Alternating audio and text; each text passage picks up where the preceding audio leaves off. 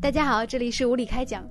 今天我们要跟您说一款车，这款车呢，它有一个好听的名字，叫路虎。相信所有爱车的人士呢，都会很喜欢这个品牌，因为路虎在某种程度上呢是身份，同时呢又是户外的一种象征。但是我今天要说的这款车呢，在这个路虎两个字前面呢，加上了奇瑞两个字。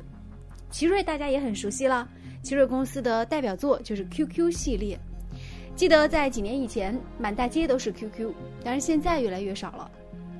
奇瑞公司从 QQ 做到了路虎，这次它真的是要做高端了，而且据说呢，这一次真的是和这个路虎公司进行了一个合作，但是合作也意味着风险。那么奇瑞公司面临什么样的风险呢？这款车呢是经历了多次的降价，那最高的时候呢是降了五万块钱，但依然在 4S 店当中呢，并不能够成为一个卖得很好的一款车。奇瑞、路虎和路虎，到底是同样的车呢，还是不一样的车呢？那这一时段呢，我们也和五月小龙来说一说奇瑞、路虎在中国遭遇的这一系列的事端。就是奇瑞和路虎啊，两个词语放在一起啊，真的是有一种很不搭调的一种黑色幽默。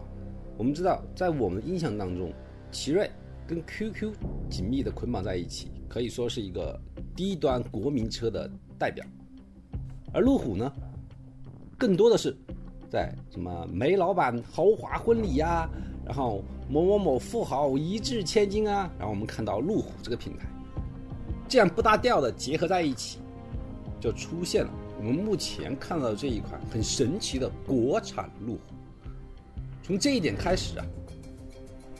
就基本上意味了这个品牌。前进道路上的一个非常坎坷的一个问题，就是它的品牌的一个认知度。我们知道，很多人买车，在除了方便和便利以外，更多的时候呢，还有一种什么荣誉、面子，还有品牌等等。那么，奇瑞加上路虎这么一个很神奇的品牌，我究竟应该把重心放在前面奇瑞呢，还是只告诉别人这是一辆路虎呢？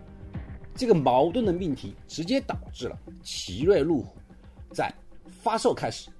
就遭遇了市场的一个寒流。